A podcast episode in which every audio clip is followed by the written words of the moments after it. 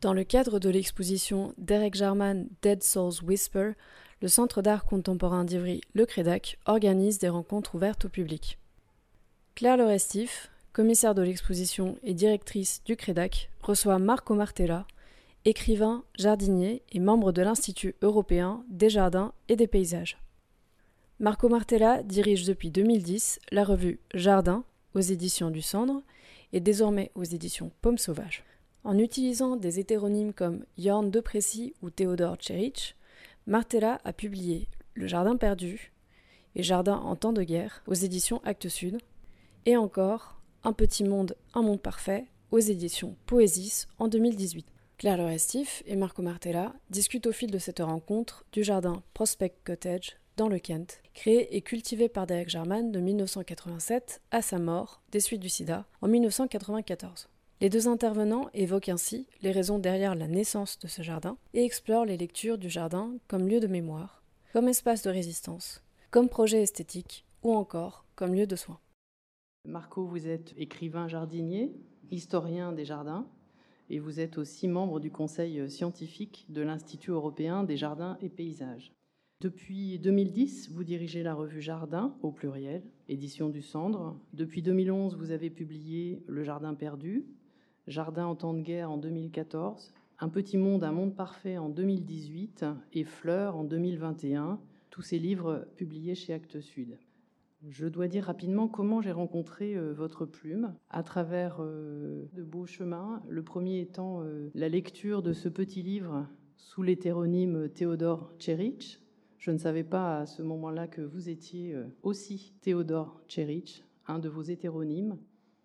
Ce petit livre m'a été offert euh, par Amanda Wilkinson, avec qui je commençais à préparer l'exposition de Derek Jarman. Elle m'a envoyé ce petit livre en me disant voilà, euh, c'est un petit livre en français qui parle de Derek Jarman. Elle, malheureusement, ne lit pas le français, donc euh, elle m'a après demandé ce que je, voilà, comment j'avais lu ce livre, ce que j'en pensais. Et donc, c'était mon premier chemin vers vous, Marco. Le deuxième, euh, c'était euh, à travers Marceline Delbecq, qui euh, un jour m'écrit un petit mot en me disant, parce qu'elle savait que je préparais cette expo d'Eric Jarman, en me disant regarde, ou plutôt écoute Marco Martella avec ce lien France Culture, et où je vous ai écouté. Donc c'était deux chemins qui me menaient vers vous, et je ne savais pas que vous étiez à la fois Théodore Tcherich, Marco Martella et aussi Jorn de Crécy, et d'autres encore. Les commissaires d'exposition comme moi sont toujours euh, assez intéressés par euh, les enquêtes et de découvrir euh, progressivement que vous étiez toutes ces personnes à la fois a été aussi une, vraie joie, une vraie jubilation à vous lire. Donc ça, c'était quelque chose que je voulais aussi partager avec vous. Et donc dans cette préparation du projet d'Eric Jarman, qui est un projet, en tout cas, que moi je prépare depuis trois ans, depuis l'exposition Shimabuku ici même en, en 2019, et enfin réalisé au mois de septembre. Alors quand je vous ai écrit, euh, Marco Martella, vous m'avez immédiatement répondu, une réponse euh, simple et directe, qui me disait, je vous cite, Jarman n'a jamais abandonné mes pensées depuis que j'ai lu son dernier jardin. Je vous propose, Marco, de commencer peut-être par un extrait de ce dernier jardin qu'on va lire à deux voix pour accueillir aussi euh, Derek Jarman avec nous aujourd'hui, donc de le lire. D'accord. J'ai toujours eu la passion du jardinage. Les fleurs chatoient dans mes souvenirs d'enfance comme dans une enluminure médiévale. Je me souviens de marguerites, blanches et rosées, de guirlandes de pâquerettes sur notre pelouse, de forteresses d'herbes coupées, et bien sûr du jardin délicieusement touffu de la villa Swatsa sur le lac Majeur, où en avril 1946, mes parents m'ont offert mon premier livre d'adulte, Belles fleurs, comment les faire pousser. Dans le jardin qui cascadait jusqu'au lac, les allées étaient bordées d'énormes camélias. Les parterres étaient embrasés par des géraniums écarlates qui embaumaient le rouge. Au bord de l'eau, les lézards couraient sur une terrasse en vieille pierre. Il y avait d'énormes citrouilles et des mûriers, destinés à nourrir les vers à soie de la petite dame en noir qui occupait la loge. Les flaires des parterres, le long de la pergola de roses lupins, pivoines et coquelicots à grandes fleurs, s'épanouissait sous une pluie de pétales de roses roses. La senteur entêtante des troènes et des tilleuls pénétrait dans le jardin clos. De retour chez mes parents, j'ai planté un iris violet. Mon père capitalisa sur mon intérêt et fut heureux de me laisser tondre la pelouse mais mon déménagement à Londres, lorsque j'avais 18 ans, mit un terme à ma passion d'enfance. Quand je me suis installé à Dungeness, au milieu des années 1980, je n'avais aucune intention d'y créer un jardin. Ça semblait d'ailleurs inimaginable. Il n'y avait là que des galets, pas de terre et une végétation éthique. Devant la porte d'entrée avait cependant été construit un parterre, une sorte de rocaille en tesson de briques et en ciment qui s'intégrait bien au décor. Un jour, en marchant sur la plage à marée basse, j'ai remarqué un silex magnifique. Je l'ai ramené et l'ai mis à la place d'une des briques de ma rocaille. J'eus bientôt remplacé tous les moellons par des silex. Il n'était pas facile à trouver, mais après chaque tempête, il en apparaissait de nouveau. Le parterre était magnifique. On aurait dit des dents de dragon blanches et grises. Ma promenade à la lisière de la mer tous les matins eut de l'or un but précis. J'ai d'abord décidé d'en rester là. Après tout, c'est de la désolation de Prospect Cottage dont j'étais tombé amoureux. À l'arrière de la maison, j'ai tout de même planté une aubépine. Ensuite, j'ai trouvé un drôle de en bois flotté que j'ai utilisé comme tuteur pour l'aubépine, en le coiffant d'une des pierres trouées que je suspendais en collier au mur de ma chambre. Et c'est de là que tout est parti. Le jardin a été pour moi une thérapie et une pharmacopée. Je me suis mis à ramasser de plus en plus de débris, de bois flottés, de galets aux formes intéressantes que j'ai disposés autour de la maison. Je creusais de petits trous, puis je les emplissais de fumier que j'allais chercher à la ferme voisine je mettais les plantes là-dedans et les abandonnais aux assauts de vent de Dungeness. Les vents d'Est sont les pires. Ils charrient des embruns qui brûlent tout. Avec le vent d'Ouest, on en est quitte pour une bonne baston. Ici, l'ensoleillement est le plus ardent et les précipitations sont les moins importantes de tout le Royaume-Uni.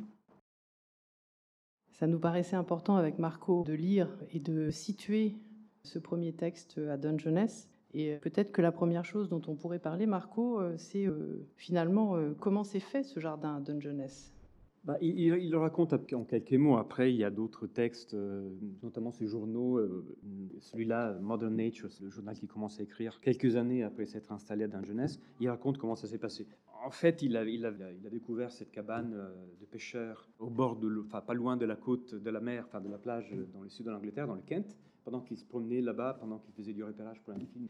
Puis bon, il a, il a fini par l'acheter. Bon, il raconte dans les détails, c'est assez rigolo comme il se décide finalement sur un coup de tête de l'acheter. Ça coûtait pas cher du tout, évidemment. C'était vraiment un cabanon de pêcheurs. Hein. Euh, dans un endroit, donc Dungeness, je ne sais pas si vous connaissez l'endroit, euh, c'est, c'est pas la partie la plus touristique d'Angleterre. C'est quand même une lande désolée euh, de galets, avec comme élément fort du paysage une énorme centrale nucléaire, un phare et puis quelques cabanes comme ça de, pêcheurs. Mais bon, à ce moment-là, je pense qu'il y avait de moins en moins de pêcheurs. Ils commençaient à vendre et partir. Donc c'est pas un paysage spécialement. Euh, je sais pas, quand on pense à faire un jardin, on ne pense pas tout de suite à, des paysages aussi, aussi difficiles. Peut-être on dira, on verra que finalement, ce n'est pas un paysage difficile et qu'il y avait un véritable amour de Jarman pour ce type de, paysage euh, dur, quoi, qui renvoie à une vision dure de la vie et de la nature. Et donc voilà, il commence à, il s'installe. Mais au début, il voulait pas, il le dit en fait dans les textes qu'on vient de lire, il voulait pas faire un jardin. L'idée, c'était juste d'avoir une maison pour passer le week-end. Et le jardin, il arrive tout seul en fait. Tout était contre ce jardin, si on peut dire. Dans le sens que, bah, il le dit, il le raconte, il le détaille après dans d'autres textes. Il n'y avait que des galets, il n'y avait presque pas de terre. Il y avait des vents euh, très violents, très peu d'eau, beaucoup de soleil euh, et beaucoup de chaleur, donc tous les éléments que les, dont les jardiniers ont peur et qui n'incitent pas à faire un jardin. Donc les jardins s'est imposé d'une certaine manière de lui-même. Et il s'est imposé de lui-même parce que c'était ce moment particulier de la vie de Derek Jarman, je pense, le lien, il le fait lui-même avec ce qu'il était en train de vivre à ce moment-là de sa vie. Et il avait, donc, il ne faisait pas longtemps qu'il avait, qu'il avait, qu'il avait appris qu'il était, qu'il était malade, qu'il avait, le sida. Et à ce moment-là, il n'y avait pas grand-chose à faire contre le sida, il n'y avait pas de traitement. C'était une maladie très difficile pour ceux qui s'en souviennent de cette époque où on n'en parlait pas. On parlera de ça aussi, du combat dont, que Jarman a porté euh, contre justement ce silence, contre cette réaction de la société, euh, pas seulement anglaise à l'époque. Et le lien qui se fait, évidemment, euh, il se fait assez naturellement. Mais ça aussi, on dirait que tout poussait Germain à ne pas faire un jardin. Quand on plante un jardin, on se donne beaucoup d'années parce qu'on a envie de voir le jardin pousser. On plante des, végétaux et puis on, a, dit dans 10 ans, dans 20 ans, le jardin arrive à la maturité. Là, il n'avait pas le temps de faire, de, faire, de, faire, de faire tout ça. Donc voilà, tous ces éléments, en fait, il les retourne d'une certaine manière, si je puis dire, de l'élément négatif en élément pas forcément positif, mais qui porte le projet du jardin. Alors, en fait, il faut dire d'abord que ce qu'il dit ici, dans, ce passage qu'on vient de lire, n'est pas tout à fait vrai.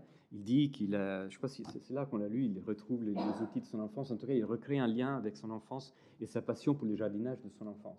Non, il le dit après, dans un autre passage. Il dit qu'en fait, voilà, quand il jardinait avec son père, comme on vient de le lire, mais en fait, après, après avoir quitté sa famille, le jardin de sa famille, il oublie le jardinage, il n'y pense plus. Et puis un jour, il avait déjà acheté Prospect Cottage. Dans, dans son appartement à Londres, il découvre dans une malle les outils de jardinage de son enfance. Et voilà, donc il y a un lien qui se fait.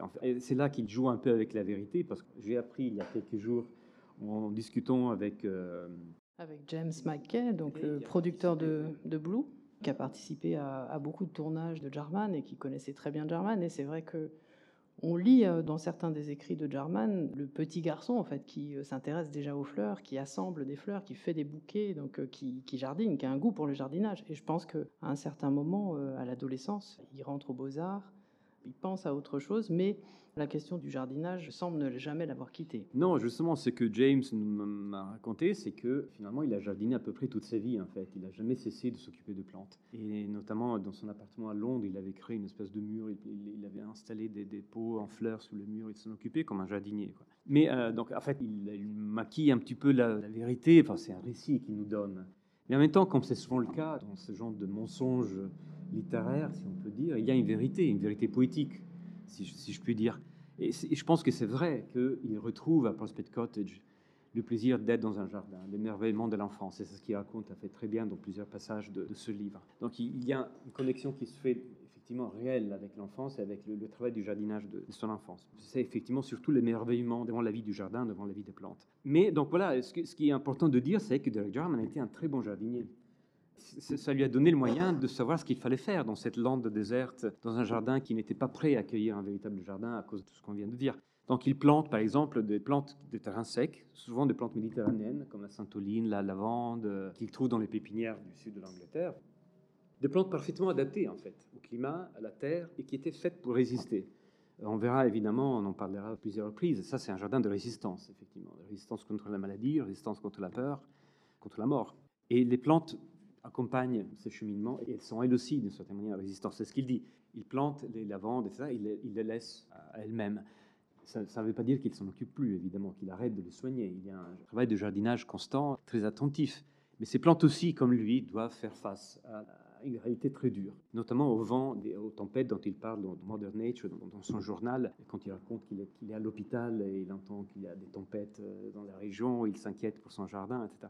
Donc c'est un jardin bien fait d'une certaine manière, avec beaucoup de savoir-faire. Et il y a aussi une question, et je pense que ça vaut le coup d'en parler parce que c'est l'élément le plus intéressant, la première chose qu'on remarque dans ce jardin, c'est l'absence totale de clôture.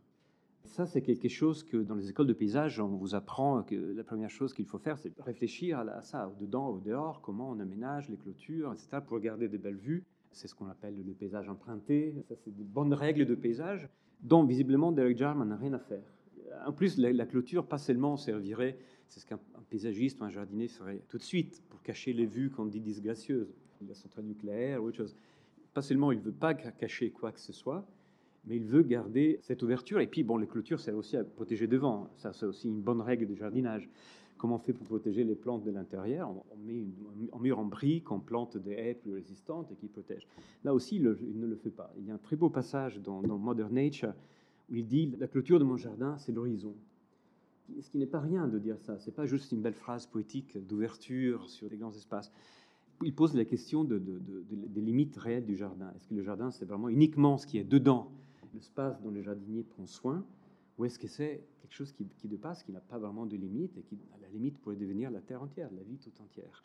Et ça, c'est un geste très fort, en fait. Peut-être pas le monde, la, la vie tout entière, mais certainement le paysage de Dungeness, qui pour lui est un jardin on le voit dans ses textes où il raconte le travail dans le jardin et puis les promenades à l'extérieur où il ramasse des objets qui ramènent des plantes, des plantes sauvages, des, des objets de bois flotté, de, ferraille qui ramènent dans les jardins. Donc il y a tout, un, ensemble de liaisons, mais se promener dans cette terre difficile d'un jeunesse, c'est presque se promener dans le jardin, se, balader dans un jardin.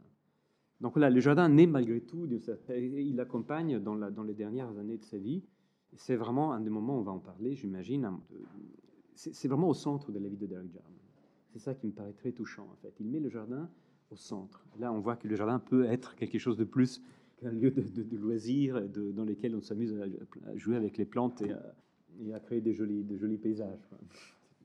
Marco, en fait, quand vous avez euh, choisi aussi le titre de la conférence, vous avez évoqué, enfin, le titre c'est euh, le Jardin d'Éden et euh, aussi le Jardin des douleurs.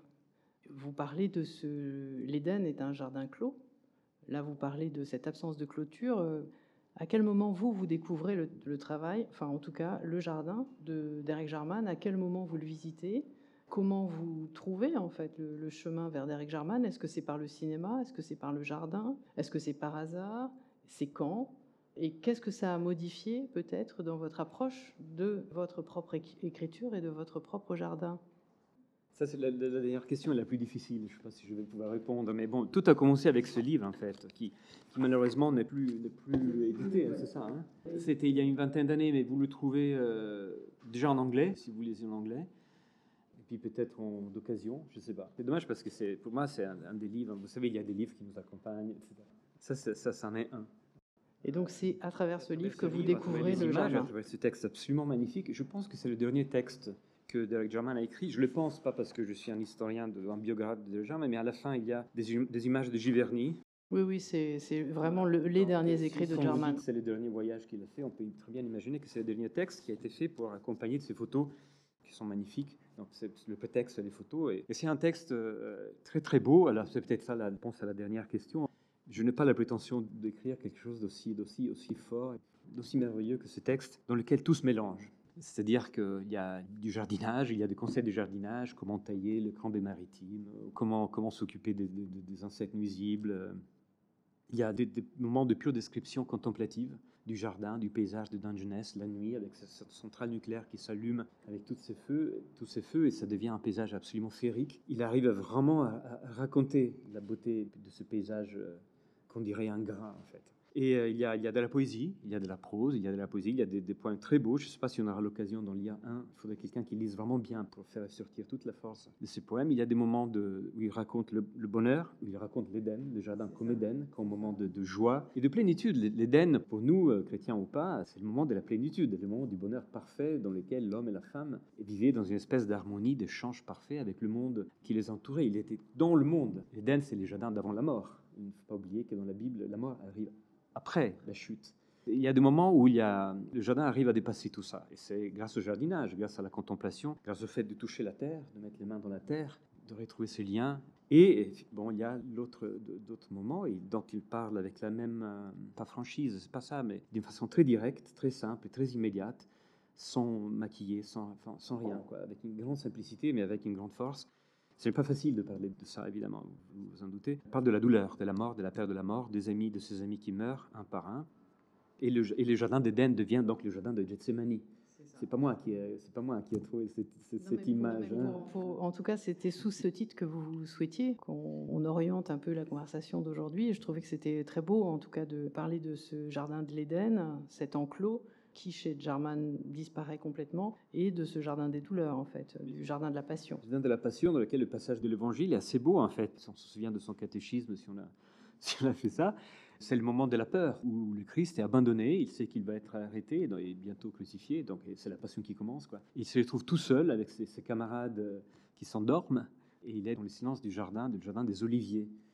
Et c'est peut-être les oliviers avec ces, plantes qu'il arrive à trouver quelque chose, une sorte de présence amicale qui lui permet de, faire face à la peur. Et puis, bon, il, ressort du jardin, voilà. Il se lève dans le récit de l'évangile euh, plus, fort parce qu'il y a eu ce moment de, confort que le jardin a réussi à donner malgré tout. Tout, son texte et probablement sa vie à ce moment-là passe de, de, Il y a cette polarité, du bonheur, de la plénitude grâce au jardin, grâce au travail, grâce aux amis, grâce à l'amour, grâce à des tas de choses, bien sûr, au désespoir, à la perte de, confiance et la perte de la. De, ils sont complètement désarmés euh, face à la maladie.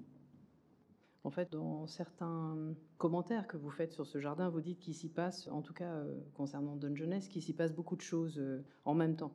Le bonheur, le deuil, le jardin-cimetière, la consolation. On comprend aussi à travers le texte de Jarman qu'il y cherche l'évasion, le plaisir, mais qu'il y cherche aussi un accès au temps, un temps peut-être qui lui survivrait, un temps euh, plus long que sa propre euh, vie. Euh, c'est aussi un, temps poétique, un temps philosophique. Le temps du jardin, ce temps de la métamorphose, c'est aussi quelque chose qui est au cœur en fait du processus du jardinage, mais au processus, dans le processus même du travail de Jarman, qu'on ressent peut-être aussi dans l'exposition, dans certains des assemblages, dans certains des matériaux qu'il utilise aussi dans son travail plastique. Mais pour revenir au jardin et à ce qui en général vous habite, cette question du temps, elle est, euh, assez fondamentale. Le temps qu'il a, le temps qui lui reste et le temps euh, de voir euh, se métamorphoser ce jardin qui, ne part, de rien, tel que vous le disiez tout à l'heure, qui est cette nature moderne en fait. La question du temps est fondamentale dans le jardin, dans tous les cas. Ça, c'est vrai pour n'importe quel jardinier. Après, euh, en général, on ne s'interroge pas, les jardiniers ne se posent pas trop de questions. Enfin, ils y vont, enfin, ils font ce qu'ils ont à faire. Mais si on réfléchit au travail du jardinage, à ce que c'est que le jardinage, on se rend compte que jardiner, c'est d'une certaine manière explorer le temps et sortir de la perception que nous avons normalement du temps. Le, temps, le temps, de montre, le temps de, l'horloge, le temps compté, le temps de nos vies, le temps qui nous pousse toujours vers l'avant, le temps du progrès, peu importe. Le jardin nous met toujours dans un autre temps qui est un temps beaucoup plus terrestre, qui nous, à la fois nous échappe, qui nous déstabilise et qu'on finit par reconnaître comme notre temps à nous finalement. C'est le temps des saisons, c'est le temps de la métamorphose, c'est le temps du changement permanent, c'est le temps du, cycle qui recommence souvent. Et tout ça, c'est assez imprévisible c'est pas du tout maîtrisable. Donc, le, le, jardinage permet d'explorer toutes ces dimensions euh, très complexes, très parfois qui ont l'air d'être complètement contradictoires, à la fois l'éphémère et l'éternel, et de le vivre en, même temps, de les explorer. Et il en parle d'une façon assez, euh, pas très philosophique d'ailleurs. Jarman n'est pas un philosophe, c'est un artiste. Euh, mais on le voit. Ce qu'il raconte sur les plantes, par exemple, il, décrit euh, la physiologie, disons, de certaines plantes comme le, le crambé, le chou marin, les crambés maritima, les crambés cordifolia, qui est une plante qui pousse à l'état sauvage dans les dents de jeunesse. Et c'est donc une plante, en général, on est habitué à penser aux plantes sauvages comme à des plantes qui n'ont pas de valeur, alors que pour lui, c'est une plante magnifique qui n'ont pas comme du trésor du jardin comme d'autres plantes aussi, mais les crambés, c'est une plante, euh, c'est une plante qui, qui meurt en, hiver, enfin qui se dessèche complètement, comme la plupart de, plantes vivaces et parfois aussi des arbustes qui perdent toutes les feuilles et qu'on est complètement desséchées.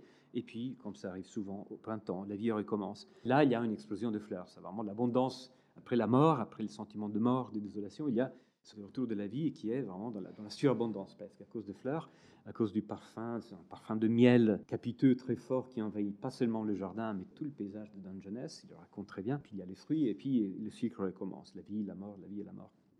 Il parle aussi évidemment des plantes annuelles qui vivent juste le temps de faire une graine pour que la graine puisse se ressémer ailleurs. Et ça, c'est l'expérience du jardinage. Mais ce qui est assez euh, intéressant, c'est qu'en artiste, justement, Derek Jarman interroge la dimension du temps du jardin.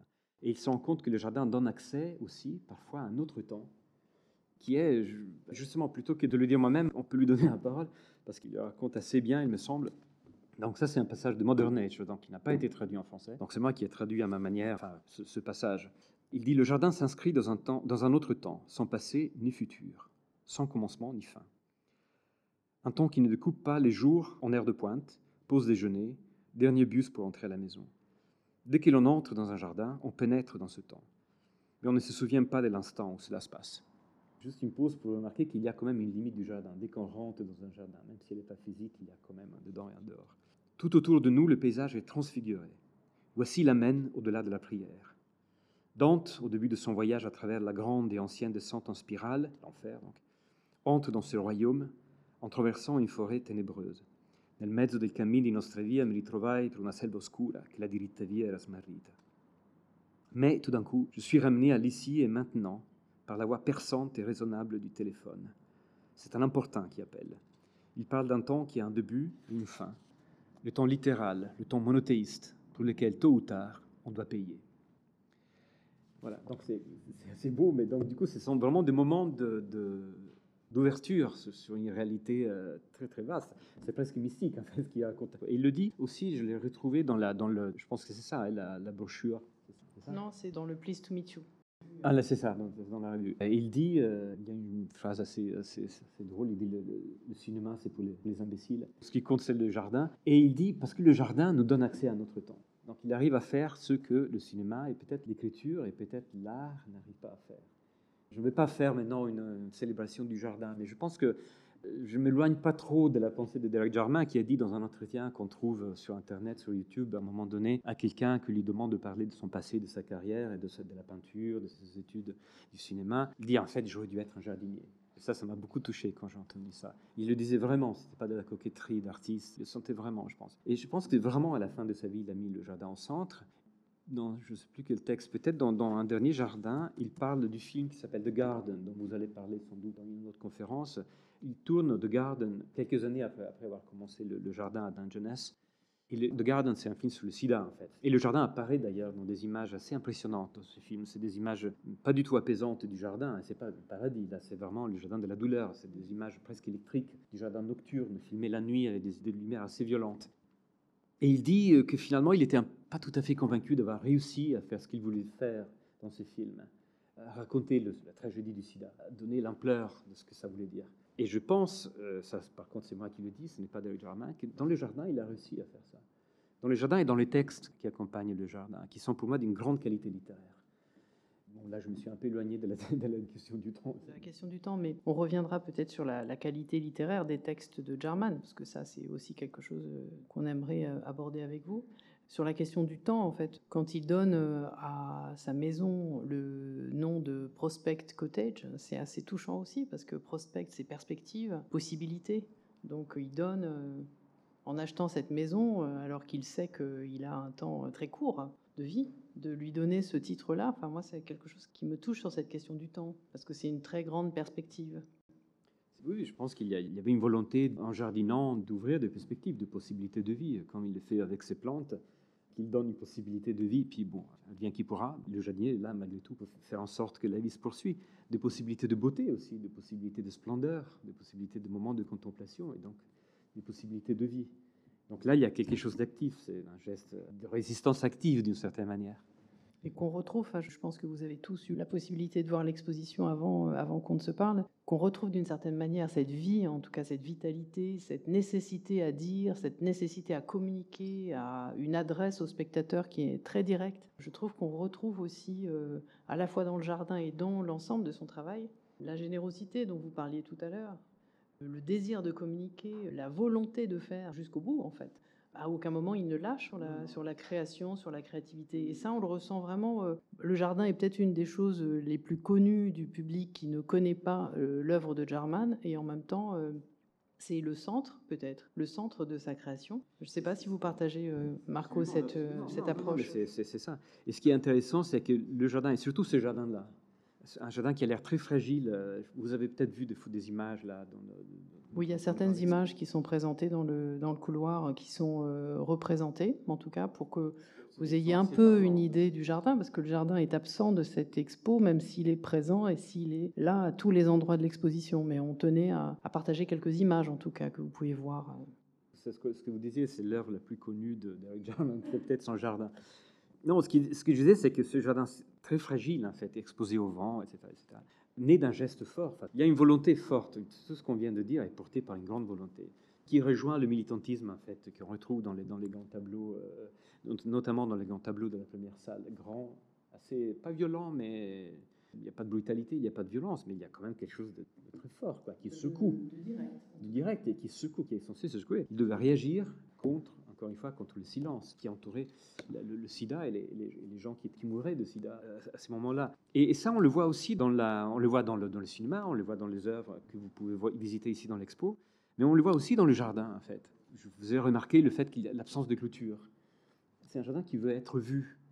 Et, quand on regarde le choix des couleurs, ce ne sont pas des couleurs que les jardiniers aiment depuis quelques années c'est les, jardiniers du 19e siècle, mais les rouges, les dahlias, les, la givernie, il y a ça, les, pélargoniums rouges bien foncés. Aujourd'hui, ça nous fait. Euh, on aime bien les couleurs pastel, plus délicates. Alors que, encore une fois, euh, évidemment, euh, Germain ne suivait pas trop la mode. Il en faisait qu'à sa tête, justement. Il suivait son, quelque chose d'instinctif. Et c'est un jardin qui veut être vu, en fait. Quand je suis allé à, Dungeness, je ne savais pas exactement où était ce jardin.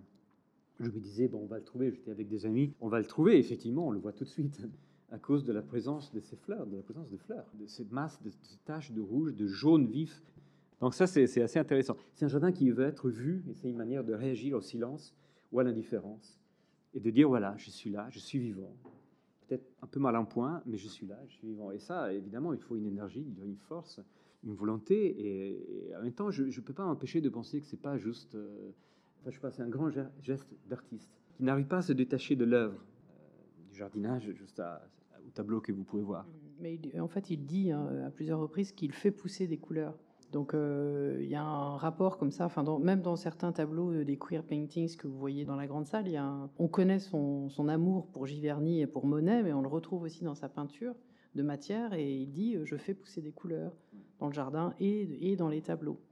Et, on voit aussi, en mettant, surtout dans les tableaux, en fait, ce goût pour la gaieté, la joie, la vitalité de, couleurs vibrantes, de couleurs joyeuses, de ces couleurs-là dont je viens de parler. il y a aussi la présence du noir, quand même là aussi, il y a les deux côtés de la. Encore une fois, Eden et Gethsemane, d'une certaine manière. Les, deux choses cohabitent parfaitement. Enfin, on passe de l'un à l'autre, comme dans la vie, probablement, dans sa vie. C'est ce qu'il raconte dans son journal. Il passait des, ce moments de désespoir, de peur très forte, de deuil ses amis qui venaient à mourir peu à peu, à ces moments d'extase, euh, de pure joie, de joie enfantine, euh, très simple, très innocente.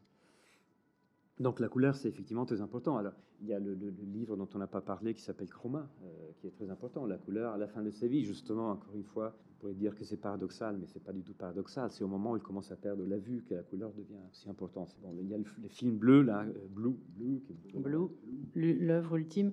Mais oui, peut-être qu'on reparlera de ces questions-là. Euh, revenons peut-être au jardin. revenons peut-être à ce qui, euh, en tout cas, vous lie tous les deux, euh, Jarman et vous, euh, Marco, c'est bah, ce rapport entre l'écriture, l'expérience de l'écriture et l'expérience du jardin. C'est-à-dire que c'est vraiment le point où, de connexion entre vous. C'est-à-dire que vous écrivez le jardin, vous décrivez cette expérience à la fois botanique, de beauté, d'évasion, de plaisir dans vos livres, qu'on retrouve aussi, aussi chez, Jarman. Est-ce que vous avez envie de nous parler peut-être de, ces registres d'écriture qu'on retrouve euh, précisément chez Jarman, sa poésie notamment? Comme je le disais tout à l'heure, il y, a une variété de registres qui cohabitent euh, à l'intérieur souvent d'un même texte. là, on tourne la page et on passe euh, de la poésie à des descriptions, comme je le disais, à des moments de, conseils de jardinage ou à des, euh, souvenirs. Euh, et tout ça, ça fait partie de la même expérience d'écriture. Donc je pense que c'est surtout ça qu'il faut remarquer. Après, il faut arriver aussi à la simplicité et à la transparence de l'écriture qu'il y a chez. Je suis pas sûr d'en être capable, mais je voudrais bien arriver à ça. Mais c'est peut-être ça qui m'inspire, qui m'inspire le plus. Le, jardin lui-même, c'est un lieu dans lequel tout ça peut cohabiter. Donc l'écriture devrait pouvoir refléter cette euh, capacité d'exprimer plein de choses différentes et avec, si possible, la même, la même c'est un idéal peut-être un peu, un peu romantique même, d'imaginer quelque chose de spontané qui surgit un peu comme les fleurs, comme les feuilles d'un arbre, comme le disait John. Et qu'on retrouve dans tout le travail de Jarman. Hein. Moi, c'est ce qui me, c'est ce qui m'a frappé et qui continue à me frapper, c'est euh, qu'un artiste euh, tel que lui ait pu s'exprimer à travers euh, l'écriture, le cinéma, la peinture, le jardinage une espèce d'œuvre globale qui est parfois un fantasme de l'art total, mais il y a quelque chose de, de je dirais, je ne sais pas si vous partagez ce point de vue, mais de, d'absolument équivalent. En fait, dans chacun des arts que, que, Jarman développe, il y a ce génie, c'est-à-dire à la fois dans le, dans le jardinage, dans l'écriture, dans la peinture, dans le cinéma, ce qui est euh, assez prodigieux. Il y a une continuité.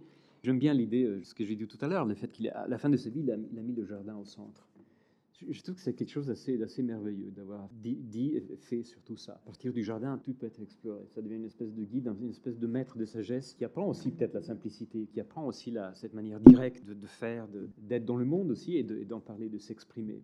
Il y a d'autres exemples de continuité entre l'œuvre, œuvre artistique et le jardin. Et Jules c'est probablement l'exemple le plus, intéressant. Il disait qu'il n'avait que deux choses qu'il savait faire, c'était jardiner et peindre. Et parfois, il voyait lui-même pas la différence.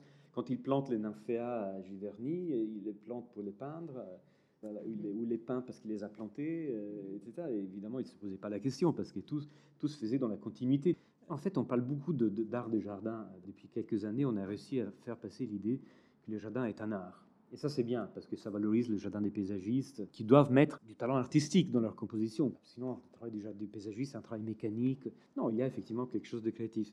Mais bon, moi j'ai toujours quelques doutes là-dessus, sur le fait que le jardin soit vraiment un art. C'est un art tellement particulier parce que, bon, par rapport à la peinture, par rapport au cinéma, par rapport à l'écriture, tout simplement parce que la matière première du jardin, c'est la, matière organique, c'est la vie elle-même, qui est, justement, on le disait, dans la métamorphose constante. Le jardin, c'est ce qu'il y a de plus imprévisible. Derek Jarman était bien placé pour le savoir. On peut diriger à peu près, mais on ne sait pas ce qui va se passer. On ne sait pas comment les plantes vont évoluer, comment elles vont réagir, comment elles vont interagir entre elles. Et puis on sait qu'un jardin, euh, change d'aspect, parfois sous vos yeux, parce que la lumière change, etc.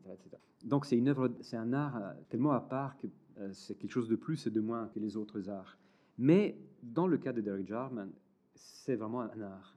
Il fait du jardin comme Monet Giverny, comme d'autres artistes, il n'y en a pas tant que ça finalement. C'est vraiment une, création artistique, dans le vrai sens du terme, dans le sens que c'est vraiment une, interrogation consciente de l'être au monde, de la vie, de la mort, du temps, etc., etc. consciente et créative. Peut-être pour revenir un tout petit peu en, arrière, c'est-à-dire que vous parlez du jardin comme euh, d'un lieu de sagesse concernant Jarman, c'est-à-dire euh, l'œuvre ultime peut-être, et puis le, lieu, euh, le lieu du soin et de la sagesse par rapport à, la mort, que Monet par exemple, euh, enfin qui est un vieil homme, hein, quand, euh, quand il continue Giverny, n'est pas du tout dans l'urgence de Jarman. Jarman, il y a peut-être quelque chose en plus dans, ah son, questionnement sur le jardin, c'est cette question du soin et la question de la pharmacopée, où quelque part, à un moment, il a quand même ce fantasme que peut-être ce jardin va le guérir. Et il dit, euh, je, enfin, pour citer votre petit livre, où vous le citez vous-même euh, sur la pharmacopée, il dit J'arrose les, les, roses et je me demande si je les verrai en fleurs. Je plante mon jardin d'herbes médicinales comme une panacée. Je lis des livres sur les maux que les plantes soignent et je sais qu'elles ne m'aideront pas. Le jardin comme pharmacopée a échoué. Donc si il dit que le jardin comme pharmacopée a échoué, c'est que quelque part, il y avait dans sa volonté de faire ce jardin peut-être l'idée que ce jardin allait le soigner. Oui, oui, je crois qu'il le dit à un moment donné, je ne sais plus exactement à quel moment, hein, qu'il y avait cet espoir sans doute naïf. Et il passait beaucoup de temps, il, le raconte dans, son, dans Modern Nature, à étudier les livres qui, parlent de, qui parlaient de, l'utilisation des plantes au Moyen Âge, par exemple. Euh, il y avait l'idée euh, de la pharmacopée dans le sens euh, moderne du terme, mais aussi quelque chose d'assez magique. Derek Jarman était assez sensible à l'idée de la magie. Il parle d'ailleurs de son jardin comme d'un jardin magique, mais presque d'une manière euh, un peu enfantine.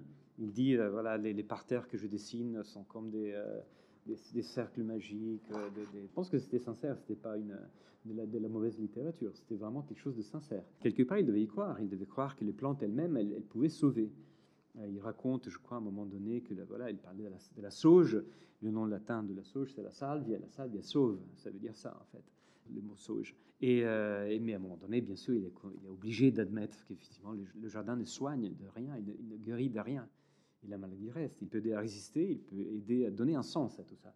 Il peut aider à, ne pas sombrer, mais aussi, c'est beaucoup plus que ça, à donner un sens, à faire en sorte qu'il y ait malgré tout, dans ces années de, maladie, dans ces moments de maladie, de la créativité, de l'art, de la beauté. Et c'est exactement ce qui se passe il a, il a ces textes merveilleux, il y a les, films qu'il fait à la fin de sa vie. Et ça, c'est quelque chose d'assez euh, assez touchant. Quoi. Mais si je peux dire encore quelque chose sur les plantes et sur la, manière dont il aborde les plantes, bien sûr, il y a les plantes qui peuvent peut-être, si on se laisse aller au rêve, sauver. Mais il y a d'autres moments dans lesquels il y a une espèce de sentiment de fraternité avec les plantes, de compagnonnage presque, qui sont très touchants dans son écriture. Il y a par exemple un petit, un petit épisode qui raconte, peut-être dans Modern Nature, où il dit que c'est le mois de janvier, donc le jardin il est pris dans le gel et il y a une bourrache. Je ne sais pas si vous connaissez cette plante, la bourrage. C'est une plante qui fait des fleurs bleues, qui se, qui se en général toute seule. Et une plante du sud en plus, mais bon, qui tolère et qui résiste et qui s'adapte malgré tout à ce climat, le climat du sud de l'Angleterre. Donc la, bourrage fleurit bêtement au mois de janvier. Elle ne devrait pas fleurir. Elle fleurit au printemps. Mais bon, ça arrive que les plantes, dans un geste un peu, un peu stupide, elles se laissent aller à fleurir. Et bien sûr, la fleur est tout de suite flétrie par le gel, par le, par le froid. Mais dès qu'il y a un petit rayon de soleil qui revient, la fleur reprend un peu de vigueur. Et ça, c'est un moment d'espoir. Et il y a cette phrase magnifique dans le journal qui dit, John dit, I barge bring courage. Moi, le je donne du courage.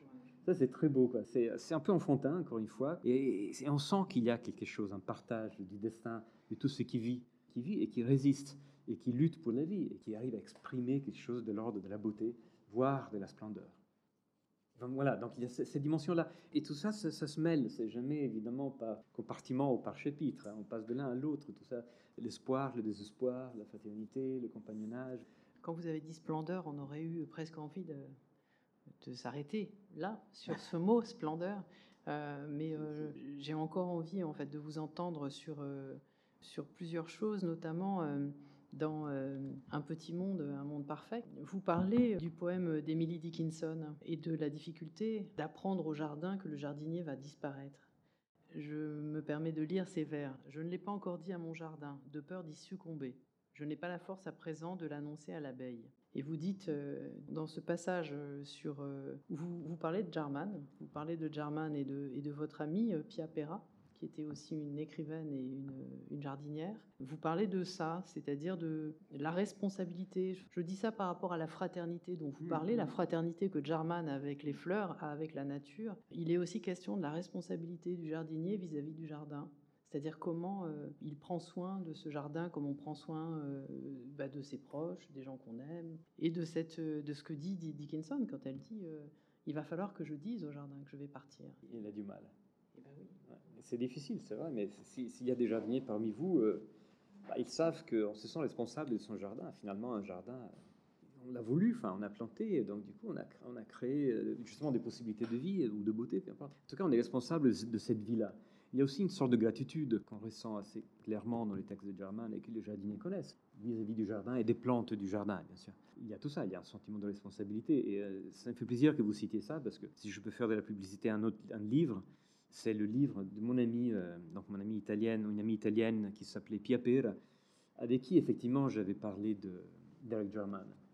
Et quand elle a, il y a, une dizaine d'années, elle a découvert qu'elle avait une maladie euh, assez, assez terrible, euh, la maladie de Charcot, elle devait faire face à ça. On a beaucoup discuté. C'était une jardinière, une écrivaine et jardinière parlait de ça, on parlait de la mort, et je disais, tiens, mais tu, ne connais pas Derek Jarman Non, je, lui ai beaucoup parlé de ça, je lui ai montré les photos, je lui ai lu deux passages du livre, et ça lui a donné envie d'écrire elle-même un livre qui n'a rien à voir avec Jarman, mais où elle parle de, ce qu'elle vit, justement, de la manière dont elle doit faire face à la mort, et de quelle manière le jardin et le jardinage, euh, de plus en plus difficile pour elle, euh, participent à ce rapport. À la vie, à la mort, autant euh, au courage qu'il faut trouver, et au sens qu'il faut donner à tout ça, parce que c'est ça la, la question qui se pose quel sens donner à ça On le retrouve tout le temps dans, l'écriture de Jarman, et encore une fois, on le retrouve, je pense, tout le temps dans les gestes qu'on voit dans ces merveilleuses photos. On voit Jarman qui, touche, qui transplante, plante, qui bouture, qui sème.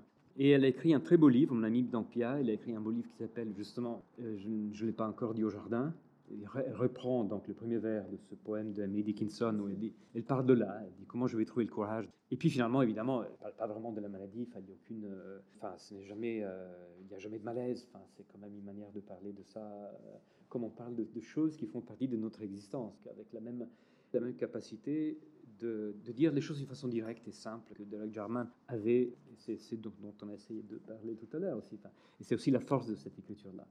Mais ça, on le voit aussi dans, les, ces tableaux, on le voit dans le cinéma, aller directement vers les gens pour dire les choses, sans détour. Et ça, c'est une force de son geste d'artiste que je trouve vraiment tout à fait remarquable. Quand j'ai trouvé ça dans un jardin aussi, ça m'a semblé merveilleux. ça reste quelque chose d'assez unique. Justement, peut-être, Marco, euh, la dernière euh, question que je souhaitais aborder avec vous, c'était euh, parce que je vous ai entendu à plusieurs reprises dire que les jardins ne sont pas forcément des œuvres. Mais concernant Derek Jarman, est-ce que le jardin de Derek Jarman est une œuvre d'art? Oui, je pense que c'est une œuvre d'art. Parce qu'il n'y a pas seulement. Dans tous les jardins, il y a un investissement du jardinier. Euh, dans le plus petit potager, dans lequel il y a juste quatre salades et, un rosier, on investit un petit morceau de terre d'un rêve personnel qu'on arrive à, verbaliser, à comprendre ou pas, peu importe. On y va souvent à l'instinct, en fait. D'ailleurs, comme Derek Jarman le raconte, on commence à planter une aubépine et puis on y va souvent guidé par, presque par une vision. Donc chaque jardin est une, œuvre personnelle, pas seulement parce qu'il y a une biographie, euh, il, y a, les, goûts, les, les, rêves du propriétaire, mais c'est parce que c'est la matérialisation de, quelque chose de fort. Après, comme je le disais tout à l'heure, il y a dans certains jardins, mais il n'y en a pas beaucoup de jardins comme ça, quelque chose qui va au-delà de ça. Et, là, effectivement, on peut parler, je pense, vraiment d'œuvres d'art. Je pense aussi au jardin de Châteaubriand dont je parle dans ce livre, complètement différent du jardin de Derek Jarman, évidemment. Mais Châteaubriand aussi à la vallée, à la vallée aux Loups, je ne sais pas si vous connaissez ce jardin qui n'est pas très loin. Chateaubriand n'a pas juste planté des arbres parce qu'il lui plaisait ou parce qu'il lui rappelait telle ou telle chose, mais il a voulu créer une œuvre d'art à part entière qui est pas seulement raconter sa vie, sa vision du monde, sa vision de la nature, mais qui incarnait ses aspirations et d'une façon consciente. Donc c'est un geste artistique.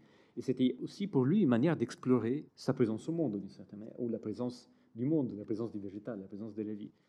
Et ça, c'est quand même quelque chose d'assez rare, malgré tout. Et d'ailleurs, j'aurais bien aimé savoir, interroger tous ces gens-là, Chateaubriand, Germain, comment ils voyaient le, lien entre les œuvres qui restent, qui sont exposées là, par exemple, ou les films, euh, dans le cas de Jarman, ou les livres, ou le, ou la, mémoire d'outre-tombe, et cette autre œuvre parallèle, qui est moins, évidemment, personne ne dira que la vallée au loup de Chateaubriand est moins important, est plus importante que les mémoires d'outre-tombe, mais peut-être d'une certaine manière, elle est plus importante, parce qu'elle dépasse l'œuvre, elle s'inscrit complètement dans la vie, à 100%, parce qu'un jardin, c'est un lieu de vie, c'est un lieu vivant, c'est de la matière organique et qui dépasse la volonté, qui continue bien après la mort de l'auteur, qui continue à vivre sa vie indépendamment, qui prendra des directions.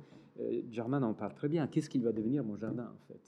Qu'est-ce qu'il va, être? Et ça, c'est tous les jardiniers, s'il y en a encore une fois parmi vous, ils le savent. Qu'est-ce qu'il va devenir, le jardin, quand je ne serai plus là? Et ça, c'est quelque chose d'assez, touchant qui permet à un simple lieu d'atteindre une dimension euh, plus forte, plus puissante, qui est la dimension de l'art mais dans lequel je pense que la dimension artistique, malgré tout, on la voit, euh, je l'ai répété assez souvent, dans le fait que ces, jardins sont des moments de, réflexion et d'exploration de, questions euh, comme l'art, en fait. Qu'est-ce que, j'allais dire, qu'est-ce que l'art? Évidemment, je, n'ai pas la prétention de, poser des questions et, de donner des réponses, mais en tout cas, en grande partie, l'art, c'est avant tout une manière d'explorer la, réalité, notre réalité, notre manière d'être dans le monde et de tenter d'apporter des réponses. Alors, ce qui est intéressant, c'est justement que German n'arrive jamais au stade dans lequel on passe de l'art à la philosophie ou à la théorie. Il reste toujours dans le domaine de l'art. Donc, il y a plein de réponses possibles, plein de moments de, de des représentations possibles de ce rapport au temps, à la mort, à la vie, qui cohabitent. Je pense que c'est ce qui se passe dans l'expérience artistique, qui est une manière de questionner plutôt que de répondre et de formaliser de théoriser quoi que ce soit. Et cette ouverture, une œuvre d'art est toujours ouverte. Et le jardin est par définition un lieu ouvert. Et ces gens de jardin d'artistes qui ont cette puissance, cette force artistique, sont très très ouverts. C'est ça qui les rend très émouvants et très, très passionnants. Alors l'idéal, c'est vraiment d'y aller, regarder les, images. C'est déjà une expérience merveilleuse pour moi, en tout cas, surtout quand c'est des images d'artistes. Mais y aller, c'est évidemment, euh, c'est ce qu'il faut faire. Alors peut-être bientôt, on pourra aller à Dungeness. Je ne sais plus si on l'a dit, si on en a parlé entre nous tout à l'heure, mais bon, maintenant le lieu. Il faut dire peut-être quelques mots sur le, devenir de ce jardin. Euh, je ne sais pas de quelle manière s'y est pris Derek Jarman avant de, mourir, mais c'est son compagnon qui, en a hérité et qui l'a habité jusqu'il y a quelques années. Bah, jusqu'au décès de Keith Collins, donc son dernier compagnon en 2018. Maintenant, en fait, un jardinier euh, vient prendre soin euh, du jardin de Jarman. Euh, et d'ailleurs, c'est quelqu'un qu'il faut aussi écouter. C'est un jeune jardinier qui a fait toute une formation assez prestigieuse en Angleterre et qui est tombé complètement amoureux du travail de Jarman et qui en prend soin. Donc il vient tous les 15 jours de Londres euh, prendre soin du jardin grâce au trust justement euh, qui s'est mis en place aussi euh, d'aide financière pour la survie de la maison et du jardin. Et donc c'est sûrement plus facile de les visiter à ce moment-là. Et si on peut terminer sur une anecdote, puisqu'on en a parlé tout à l'heure, l'histoire du jardinier, c'est assez intéressant parce que ce jardinier, visiblement, c'est un très bon jardinier. Et je pense qu'il faut un très bon jardinier pour un jardin comme celui-là, franchement. Une anecdote que je trouve très touchante, c'est que donc, le jardinier en question, si j'ai bien compris, c'est ce que m'a raconté aussi euh, James McKay, il a travaillé dans un jardin qui se trouve pas très loin de Prospect Cottage, qui s'appelle Great Dixter. C'est un des grands jardins les plus visités d'Angleterre. Et moi, je les ai visités les deux euh, avant Great Dixter, et qui appartenait à un grand jardinier anglais qui s'appelait Christopher Lloyd, qui est décédé il y a une vingtaine d'années peut-être, qui a beaucoup écrit sur les jardins. C'est un grand savant, un grand jardinier. En Angleterre, il y a, encore ces personnages qui sont presque des héros nationaux. Enfin, en Angleterre, les jardinages, c'est pas rien. Et un jour, pendant qu'il il raconte ça dans Modern Nature, je crois, de Jarman, pendant qu'il jardinait, voilà, avec ses centolines, ses giroflées, etc., il voit arriver Christopher Lloyd in person accompagné de euh, Beth Chatto, qui était une grande jardinière anglaise, elle aussi malheureusement décédée il n'y a pas longtemps, qui était un autre monument national du jardinage. Tous les deux, ils se connaissaient, bien visiter euh, le jardin de Derek Jarman, ils en avaient entendu parler. Donc c'est vous dire que finalement, du vivant de Derek Jarman, ce jardin avait une reconnaissance. Tant qu'il était tout tremblant, il ne savait pas quoi faire, il disait, mais ils vont détester mon jardin. Le jardin de Beth Chatto ou Great Dixter, le jardin de Christopher Lloyd, sont des jardins luxuriant. Il y a beaucoup de terre, il y a beaucoup d'eau, il y a tout ce qu'il faut pour faire un beau jardin. Effectivement, ce sont des beaux jardins dans le sens un peu plus classique, mais ce sont des très beaux jardins d'ailleurs. Et lui, il se voyait avec son petit jardin de pierre. Et en fait, en réalité, euh, ils ont évidemment beaucoup aimé le jardin. Ils ont compris assez rapidement la, la qualité la valeur de ce jardin et le savoir-faire jardinier qu'il y avait derrière ça un bon jardinier le voit tout de suite que c'est pas par hasard. Et d'ailleurs, euh, Christopher Lloyd en parle. J'ai trouvé sur Internet ce texte. Je sais plus dans quel livre, en fait, mais je l'ai trouvé sur Internet. Il raconte sa visite. Et puis après, ils se sont vus plusieurs fois. Mais c'est vrai qu'on n'a pas, on pas dit que Derek Jarman était britannique. Ah oui. Voilà, je pense qu'ici tout le monde le sait, mais malgré tout, c'est un Britannique. Donc euh, forcément, la question des jardins est une question absolument centrale dans l'héritage. J'espère qu'on on va pouvoir tous aller le voir, ce jardin, bientôt. Et moi, quand j'y suis allé, en fait, je, je, je, n'ai pas osé entrer dans le... Encore une fois, un jardin sans clôture, et parfois, il y a des choses qui se passent qui sont assez étranges.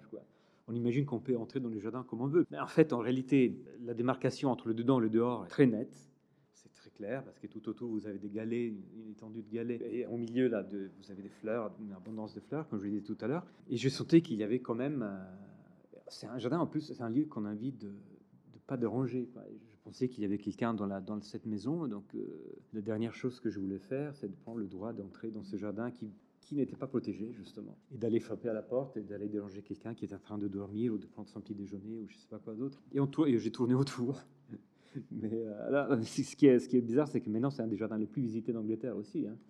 C'est assez impressionnant. Et quand on y va, j'imagine au printemps, euh, on m'a dit, quand je suis allé, il n'y avait personne.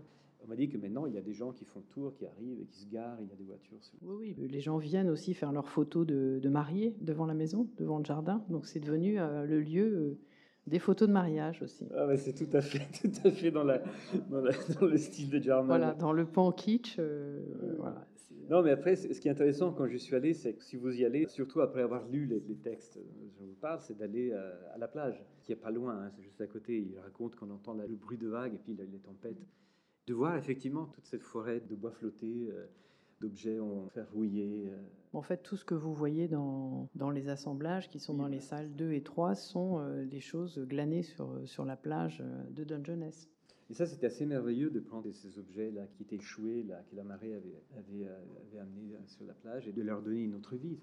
Des objets parfois assez moches, hein, des bouts de gants en caoutchouc. Euh, je crois qu'on en voit ici aussi. Je pense qu'il y a une œuvre dans laquelle on voit un bout de gant en caoutchouc. Des objets de, de, de de, mais qui sont des objets de soins, malgré tout. Enfin, c'est des, des, rebuts, mais c'est des objets de soins ou de protection, en fait, qu'on trouve dans les assemblages. Ces pieux-là qui ramassent en bois flotté ou en, ou des, bouts de ferraille, comme il raconte dans, dans, le texte, ça devient des espèces de croix dans son jardin cimetière. On n'a pas assez parlé de ça, si vous l'avez dit. Il parle de son jardin comme d'un jardin cimetière, ce qui n'a pas l'air très joyeux, mais encore une fois, cette image très dure cohabite avec des images beaucoup plus joyeuses du jardin, des images légères de, beauté, de plénitude, etc. Il parle de son jardin comme d'un cimetière, il plante ses pieux, etc. Quand il reçoit souvent des, lettres qui annoncent le décès d'un de, ses amis. Ça arrivait assez, souvent à ce moment-là il dit, il y a un très beau poème dans ce livre, euh, je marche dans, ces jardins, main dans la main, avec les amis disparus. C'est assez merveilleux. Et les plantes, du coup, ou les plantes comme ces objets qu'ils ramassent et qu'ils plantent comme des croix dans un cimetière, ne sont pas juste des, objets qui, de mémoire, quoi. Ce sont aussi des, liens qui se créent avec les, les gens qui sont plus là. Donc il y a même la mort qui est ramenée à l'intérieur du jardin, les morts qui sont dans le jardin. Oui, puis on, voit tout à fait aussi dans tout le travail d'assemblage euh, la question du reliquaire, la question de la relation. Euh, on voit dans plusieurs, de, plusieurs des objets ou des assemblages euh, des anneaux, des alliances, des questions de liens, de liens d'effets, de liens disparus. Donc ça, c'est toute une, je dirais, c'est tout le vocabulaire plastique de Jarman à partir de du milieu des années 80 et qu'on retrouve dans le langage botanique, végétal, parce que définit ces parterres de plantes ou de galets, etc., lovers knots, de nœuds d'amour. il fait référence à l'expression en anglais de, parterre euh, en nœuds. C'est les parterres qui faisaient à la Renaissance. Un peu de parterre de broderie, en fait, on dirait plutôt en français, avec des dessins. On les appelait, de, il y avait le mot knot, nœud dedans. Donc, c'est les deux boucs de la vie et de la mort, des gens qui sont présents et des gens qui sont absents, de la présence et de l'absence qui se rejoignent et qui se lient. Et c'est par l'amour, par l'affection, l'amitié, la fraternité, tout ça. Voilà, je ne sais pas si on, pourrait continuer à parler pendant. On pourrait euh, continuer à parler pendant des heures, vous entendre, mais surtout lisez euh, Derek Jarman lisez Marco Martella. Euh, Marco, est-ce que vous avez envie de, dire un dernier poème ou de lire Jarman une dernière fois avant qu'on se quitte ou qu'on prenne quelques questions, si vous avez aussi des questions? J'en avais noté un, mais je suis pas sûr de rendre justice à c'est celui que j'avais noté du coup, parce que voilà, parce qu'il y avait cette phrase en fait que je vous ai lue. Je parcours ce jardin main dans la main avec mes amis qui sont morts. Il parle notamment, il, écrit ça après avoir reçu une lettre qui lui annonce le décès d'un ami. Le vieil âge est tombé si tôt sur ma génération pétrifiée. Ils sont froids, si froids et morts dans un tel silence. Les générations oubliées ont-elles crié ou ont-elles sombré avec résignation, protestant timide de leur innocence? Je ne trouve pas de mots. Ma main tremblante ne peut exprimer ma fureur. Ils sont froids, si froids, et morts dans un tel silence. La main dans la main, à quatre heures du matin, au tréfonds de la ville sur laquelle tu dormais, jamais n'a retenti le doux chant de la chair. Ils sont froids, si froids, et morts dans un tel silence. Mathieu baisa Marc, baisa Luc, baisa John, qui fut étendu sur la couche où je m'étends. Chantez ce chant, et que vos doigts se fleurent encore. Nous avons froid, si froid, et mourons dans un tel silence. Mes giroflées, mes roses, mes violettes bleues, doux jardin de plaisir de fin. Reviens, vêtu l'année prochaine. J'ai froid, si froid, et meurs dans un tel silence. Salut les gars, salut Johnny, salut, bonne nuit. Cette phrase, reviens, veux-tu l'an prochain mon jardin, je trouve que c'est ce qu'il y a de plus merveilleux qu'on puisse écrire sur le jardin. Et les jardiniers le savent, cet, cet attachement, euh, il y a tout, il y a dans la, fraternité, il y a la gratitude pour le jardin, ce fil qui nous retient à la vie, euh, c'est assez touchant.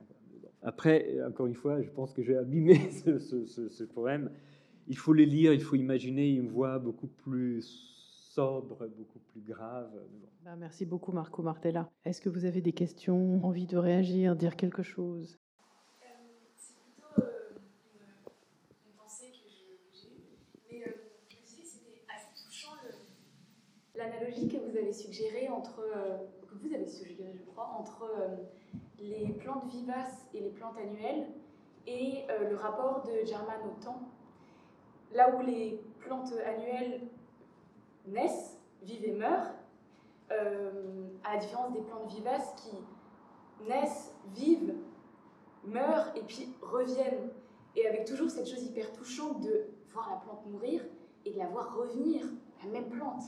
Et je me disais, euh, c'était, enfin, je me disais que c'était vraiment très proche de euh, cette, ce rapport euh, au temps euh, qui n'est pas linéaire chez Germaine, qui n'est pas tout à fait euh, la possibilité d'un temps linéaire et en même temps aussi la possibilité d'un temps où euh, la, la, mort est aussi la nourriture de la vie. Et ça me faisait penser aussi à l'écriture de Chroma, qui est pas du tout euh, linéaire en soi, qui est euh, très assemblée, très euh, comme un montage, un assemblage, et où en même temps, chaque couleur, il y a toujours une référence à une saison. Et donc, dans l'expérience du livre, il y a une expérience du temps qui passe. Oui, ouais. c'est ça. Et donc je me disais comment à l'intérieur d'un... Il arrive à... Il y a quelque chose d'un écoulement du temps qui n'est pas linéaire mais qui passe quand même. Et donc il y a un espoir dans, la, dans une grande mélancolie en même temps. Quoi. Exactement, oui, oui c'est ça. Oui. Il y a une correspondance, il y a une continuité, vous, vous, le dites, entre la, vie des plantes, entre la vie, le jardin et l'œuvre et la vie de, l'artiste jardinier. Il y a surtout un grand étonnement devant tout ça, devant la, disparition des plantes, l'apparition de la disparition, comme il y a un étonnement devant la mort. Quoi. Il le dit souvent, comment, comment on peut faire face à la mort, comment on peut accepter, comment on peut se réjouir de la, je sais pas, de l'apparition du soleil tous les matins et puis accepter la disparition, la destruction, la mort, etc. C'est un étonnement face à la mort, face à l'expérience de la mort, quoi, que nous partageons, que nous pouvons partager tous. Il y a ça aussi dans, ces apparitions et disparitions, dans cette vie qui s'en va, qui revient et qui continue, qui disparaît. C'est assez vertigineux en fait, parce que ça, ouvre sur quelque chose d'assez indicible finalement, sur un temps indicible déjà, sur un temps qu'on n'arrive pas à concevoir dans notre esprit, tellement il est vaste. À propos des, des, des jardins d'artistes, je, vous avez évoqué Giverny, mais je, je, me demandais si euh, euh, Jarman connaissait un autre jardin œuvre très important en Angleterre et euh, qui est aussi un jardin de résistance, même si c'est une résistance idéologiquement euh, opposée, qui est celui de Ian Hamilton Finlay à Little Sparta, Stony Pass. Je ne sais pas, il n'en parle pas que je sache, hein, peut-être dans d'autres. Euh... C'est un jardin qui est en train de se faire à ce moment-là, je pense d'ailleurs, c'est assez contemporain, non? Non, c'est plus ancien. C'est plus ancien Il commence plus tôt, c'est ça 68, hein 68, c'est ça mmh. ah, Oui, d'accord. Mais euh, il y, y, a quand même une grande différence, je pense, entre Hamilton Finlay et Jarman. Enfin, une énorme différence. Énorme différence. Simplement, c'est aussi un jardin œuvre, et, et c'est aussi un jardin qui, euh, qui, qui, qui, dépasse, qui dépasse par euh, dire, son idéal l'ensemble des aspects de l'œuvre de, de, de, cet artiste. Donc, oui. Par cela, ils se rejoignent, même si les deux artistes sont incomparables les, artistes sont différents, les jardins sont évidemment différents, mais la, disons la démarche n'est pas la même. Finlay était vraiment, euh, il était poète quand même, hein, mais il y a quand même une dimension idéologique. Vous avez utilisé ce mot, je ne sais plus. C'est un jardin guerrier. Il dit, euh, il a tout à fait raison d'ailleurs. Les, jardins euh, ont l'air très paisibles, ont l'air d'être des espaces comme ça. en réalité, il dit dans une phrase assez célèbre, ce sont des armes, des outils d'attaque. Je ne pense pas que Jarman aurait, dit la même chose, non Je sais pas ce que vous en pensez. Mais il y a quand même quelque chose qui veut aller vers les gens, une volonté d'aller vers les gens et de dire des choses avec, une, certaine force. Mais en tout cas, à ma connaissance non plus, en fait, il évoque pas du tout euh, Ian Hamilton Finlay dans, ses écrits. Et je pense vraiment euh, que le, jardin de Jarman est un jardin vraiment de, de résilience, de survivance. C'est pas du tout un jardin guerrier. Alors, est-ce que c'est pour ça qu'il n'écrit pas dessus ou qu'il n'en fait pas, euh, qu'il ne le cite pas? Je pense qu'il le devait en, avoir connaissance parce qu'il connaît extrêmement bien la scène britannique. Il est très informé, même s'il est dans son jardin, il est très très régulièrement à Londres, hein, notamment pour ses soins. Mais euh, c'est quelqu'un qui fait partie de la scène, qui est très informé, donc il, devait le connaître, mais il n'en fait pas mention. Très touchée quand vous avez parlé justement de l'interrogation de la couleur comme quoi c'était un jardin avec des couleurs un peu atypiques. Pavots de Californie, des escolias et en fait des rouges. Et quand j'ai lu justement, euh, je pensais quand vous avez cité Chroma, moi j'étais très étonnée. J'ai beaucoup aimé Chroma et ça m'a fait beaucoup comprendre le jardin, bizarrement. Parce que quand il, quand il parle de Chroma, il, euh, y a à chaque fois un chapitre sur la couleur, à chaque fois sur le rouge, sur le bleu. Et en fait, euh, la couleur pour lui, ce sont que des souvenirs il se souvient d'une couleur, et je pensais à un, texte aussi de Pasolini sur le, tablier de sa mère, où il parle d'un rose très particulier que Pasolini portait. Euh, voilà, il fait le rapport entre la plante et le souvenir du tablier de sa mère. Et quand j'ai lu Chroma, il y avait ce rapport-là entre un rapport très sensible à la couleur. Et du coup, je me suis dit que les, couleurs choisies des escolzias ou des choses qui ne vont pas forcément ensemble, ces oranges dont vous parlez ou les jaunes très vifs qu'on ne met pas forcément dans les jardins et qui ne sont pas très british justement dans le choix de la palette, euh, je me suis dit que ça faisait peut-être plus euh, appel sa mémoire, donc comme un jardin mémoriel dans le choix des couleurs, c'est ça qui développe beaucoup dans, dans Roma, que j'ai trouvé assez incroyable. Et j'ai trouvé euh, dans une librairie aussi son carnet de, de, recherche de comment il travaillait au niveau des films, et, en fait son carnet de recherche s'était tenu comme un herbier. Et on peut l'acheter, enfin je l'ai trouvé, je, je l'avais commandé, je crois, et c'est son, carnet de recherche pour, pour ses films, ainsi que pour Blue, c'est comme un herbier, et c'est tenu avec des petits scotch de temps en temps. Euh, et de temps en temps, il y a, des plantes qui sont aussi euh, mises en relation avec, euh, des scénettes, des, petits portraits d'acteurs découpés, des, références de lieux qui voudraient évoquer. Justement, vous parliez aussi des cercles magiques. Il y avait beaucoup de références à Stone Age. Il y avait beaucoup de références quelque chose de très minéral et très japonais, je dirais aussi dans le, dans le côté de la pensée du côté jardin de mémoire, euh, en lien avec Chroma, je me suis dit, mais ce choix des couleurs, je, me suis dit, ça doit lui faire penser à un moment de sa vie. Oui, bien sûr. Ça, c'est peut-être vrai dans l'expérience du jardin pour beaucoup de gens. Hein.